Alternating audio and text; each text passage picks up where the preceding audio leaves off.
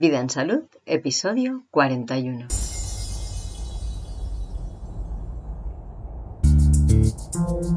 El acompañamiento en la muerte. Te doy la bienvenida al podcast Vida en Salud, el podcast que te inspira a llevar una forma de vida saludable. Esta propuesta es mi iniciativa y yo soy Diana Valeria. En este podcast nos proponemos aumentar la conciencia de que la salud es una responsabilidad personal, porque nadie más que tú eres responsable de tu salud. Y te ofrecemos información, conocimiento e inspiración que te pueden ayudar a tener la seguridad que necesitas para poder aceptar y tomar esta responsabilidad. Entendemos la salud desde un punto de vista muy amplio y hablamos de los muchos aspectos que afectan a la vida y que demasiadas pocas veces se vinculan con la salud.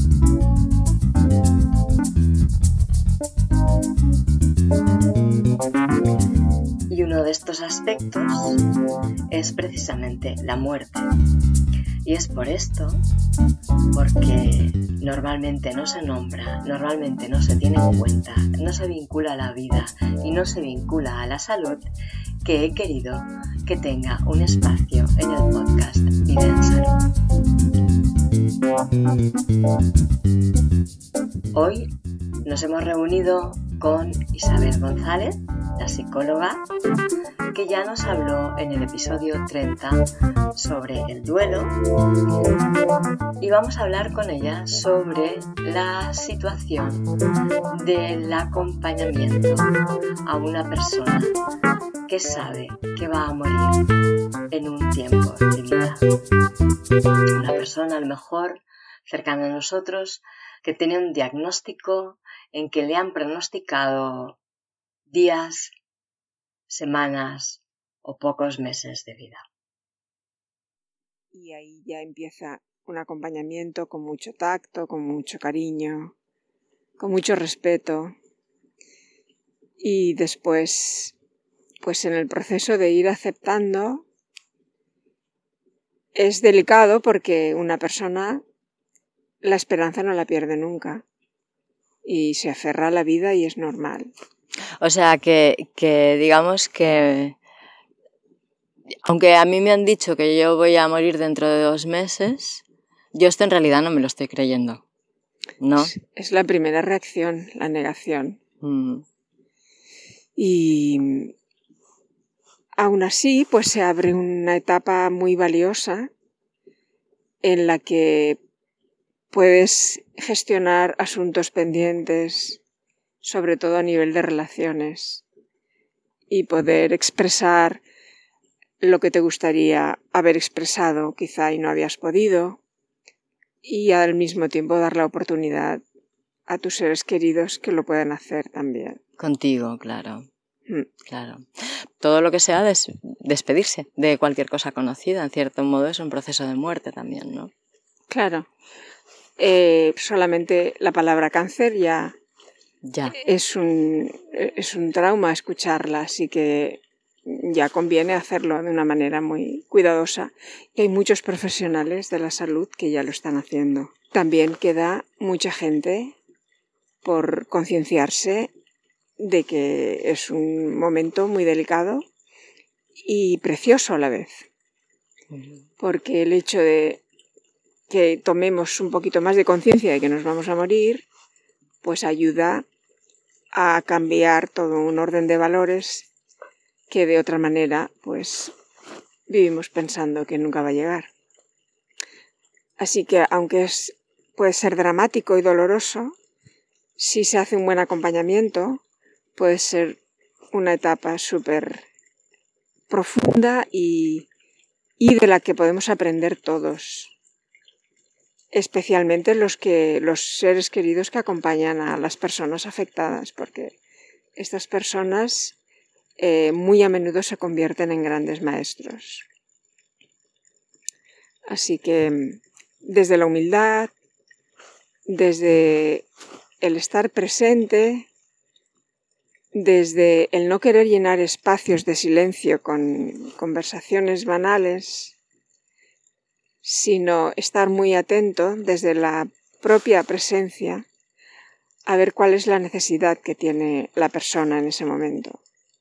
Y a veces es tan fácil como preguntar, en lugar de intentar animar o distraer hacia otros temas de que tú creas que, que le puede ayudar a, alejarse del dolor, pues quizá a veces es tan fácil como necesitar qué necesitas en este momento.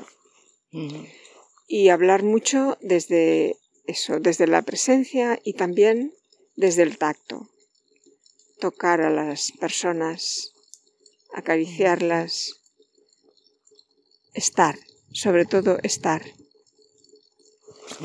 estar presentes. Se genera una especie de proteccionismo del familiar a la, persona afectada y también viceversa, desde la persona afectada hacia el familiar, con la buena intención de no de evitar el sufrimiento del otro. Mm. Pero lo que acaba generándose es un engaño recíproco, porque en general las personas que se van a morir saben que eso está, va a suceder. Claro, todos lo sabemos. Pero sobre todo cuando es, está cercana a la muerte, La, persona lo sabe, de alguna manera lo sabe. Entonces, con la buena intención de proteger al, ser que quieres para evitar el dolor, al final lo que ocurre, pues eso, es que se engañan los unos a los otros y acaba la persona yéndose sin haber podido mm, hablar de, cosas que, se quedan ahí pendientes o simplemente de, expresar y llorar juntos, que a lo mejor en ese momento es lo único que se puede hacer.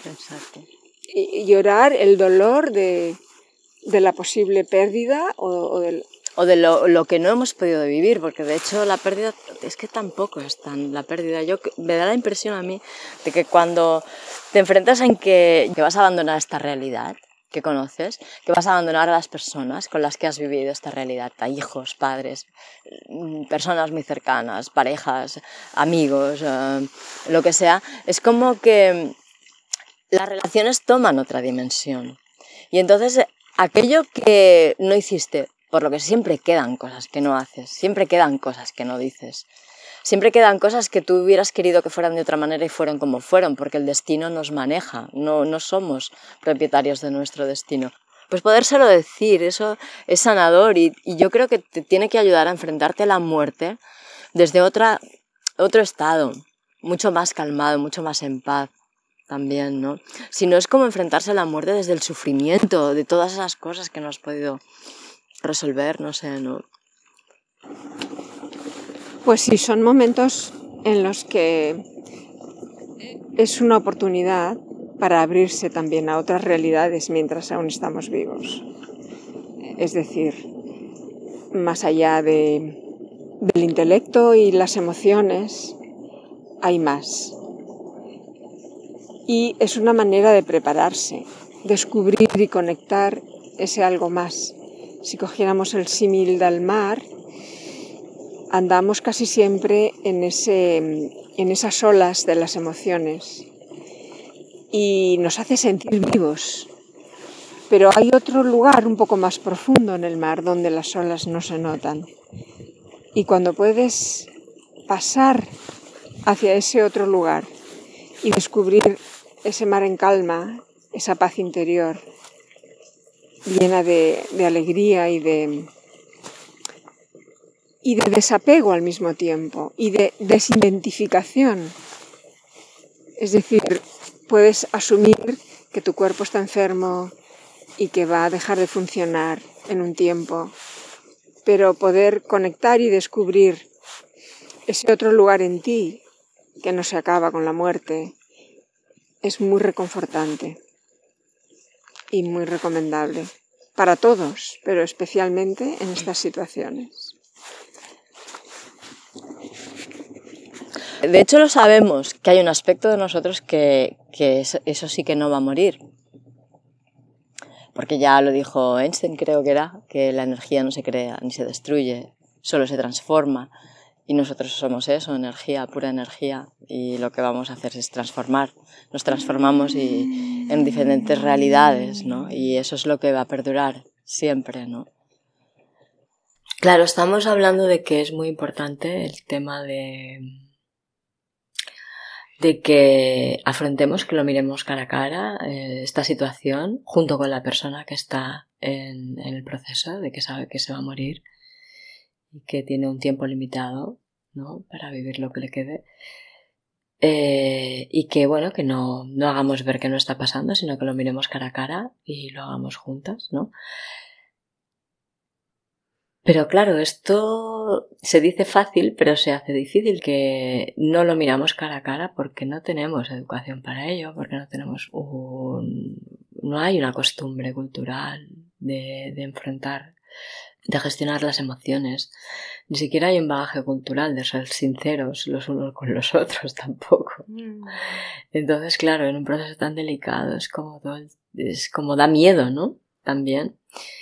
Y a lo mejor sería una buena cosa encontrar, pues, mm, pues algunas pautas que se le puedan dar a una persona que está en esta situación, como esto que estabas comentando antes, ¿no? De, bueno, pues a veces es tan sencillo como preguntar qué necesitas, ¿no? Claro, en estas situaciones los familiares se ven desbordados, desbordados por su propio dolor. Entonces, la ayuda de, un profesional que les acompaña tanto a los acompañantes, a los familiares, como a la persona afectada, pues puede ser de gran ayuda. Y también es verdad que hay familiares que prefieren vivirlo mm, en privado y no quieren que, que intervenga nadie más ajeno al entorno familiar y todo es respetable, por supuesto.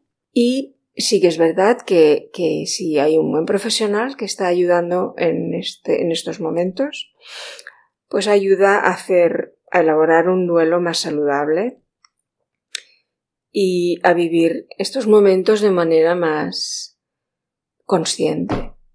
Y es muy gratificante tanto para, para la persona que se va a ir como para los que se quedan poder em, aprovechar esta etapa tan que puede ser dura pero al mismo tiempo muy hermosa.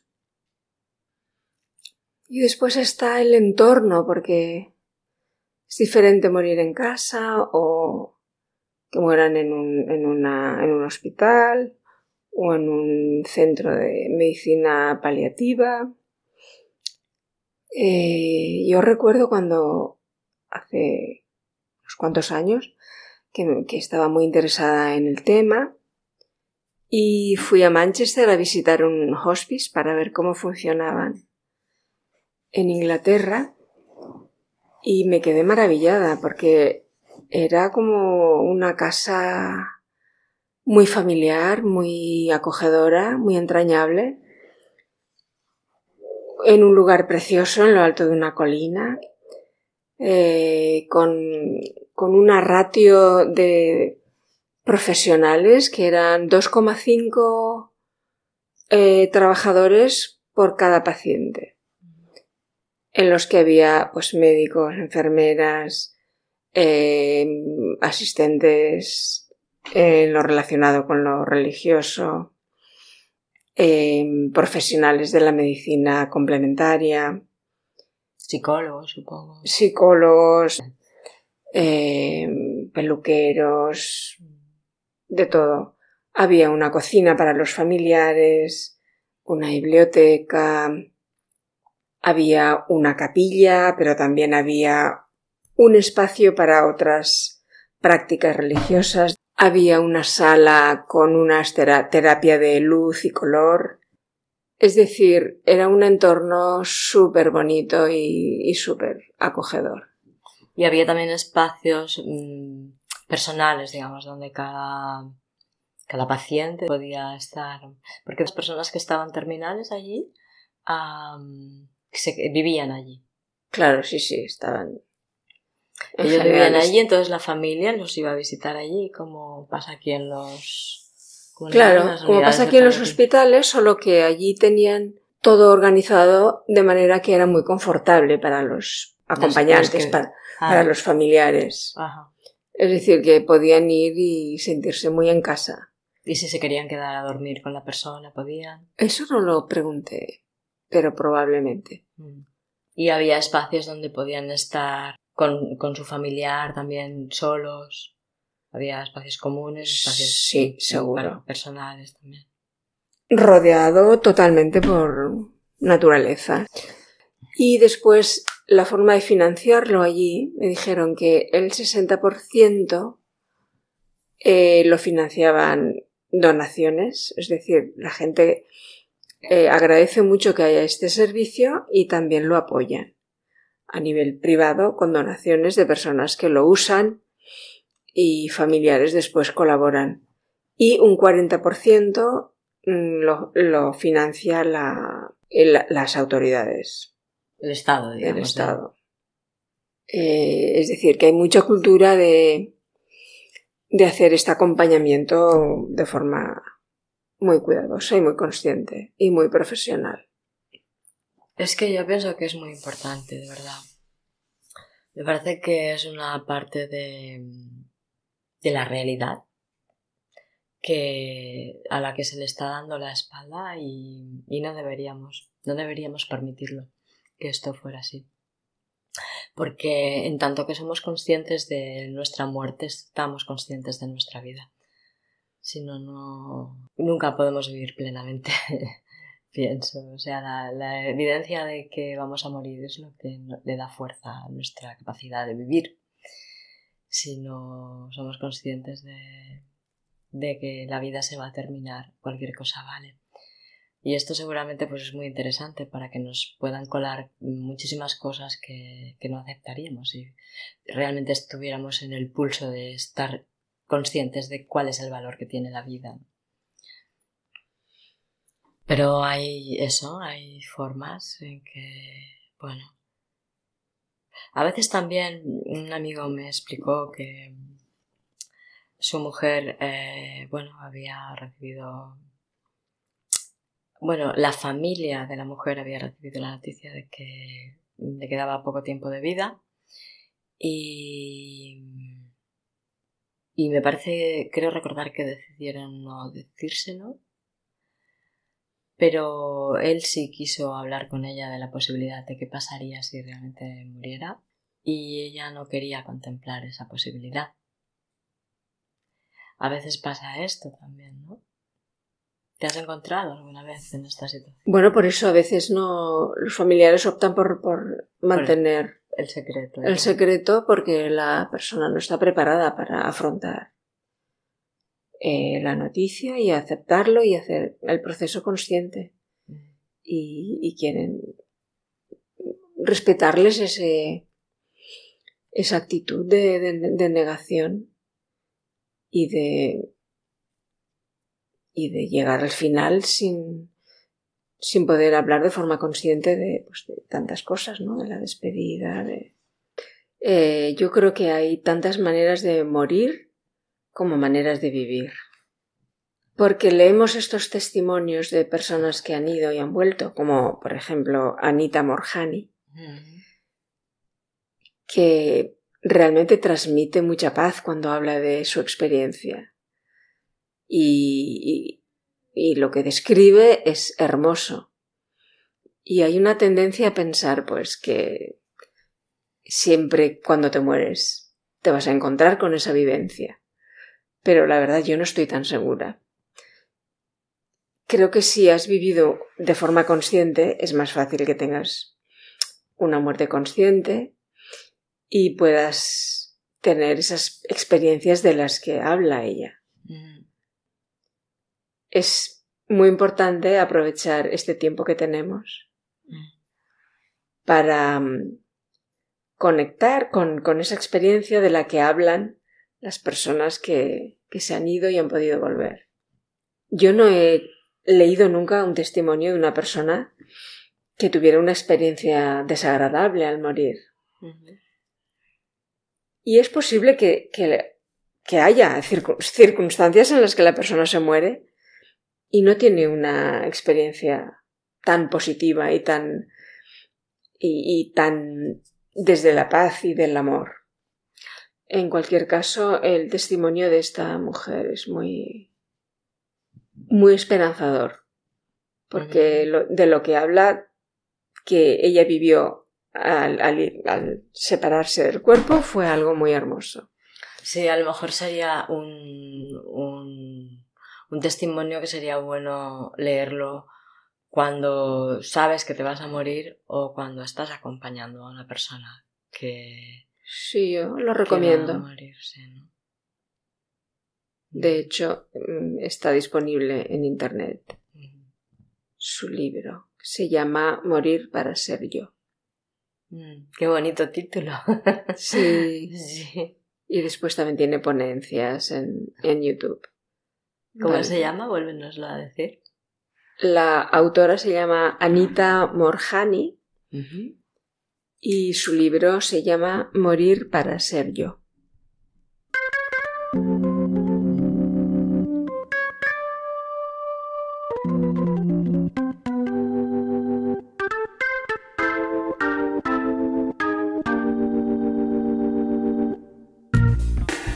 Pues hasta aquí puedo compartir por hoy lo que hablamos con Isabel sobre el acompañamiento en la muerte Quedaron algunas cositas en el tintero, pero es que no quiero que se haga demasiado largo este episodio. Y ya emitiré otro sobre este mismo tema.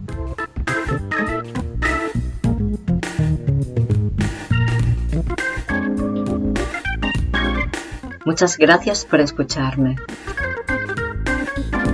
Gracias por participar, gracias por tus comentarios y sugerencias, gracias por estar dándole sentido a Vida en Salud. Sin sus oyentes no sería nada, ni siquiera existiría. Gracias especialmente a los mecenas que estáis dando apoyo económico a este podcast para que puedas seguir y aportando cada vez más contenidos. Si tú también quieres hacerte mecenas, puedes ir a la web patreon.com barra Diana Valeria y allí escoger el tipo de mecenazgo que más te guste o que más justo te parezca. Gracias también a Kid Flus por la cesión de las melodías del programa.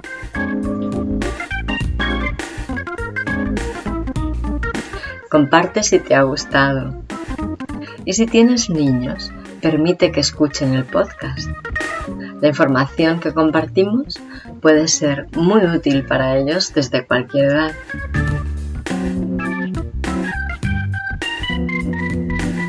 Ayuda a dar visibilidad al podcast Dale likes, comentarios positivos, reseñas de 5 estrellas. Esto ayudará a que llegue a más gente. ¿Te gustaría recibir un aviso en tu correo electrónico cada vez que publique un nuevo episodio? Pues suscríbete en dianavaleria.eu barra suscripción. Si quieres proponer un tema o exponer una pregunta, escríbeme a vidaensalud.dianavaleria.es. En el próximo episodio seguiremos hablando sobre alimentación y os compartiré cómo yo veo el tema del veganismo y los motivos por los que yo no hago una dieta 100% vegana.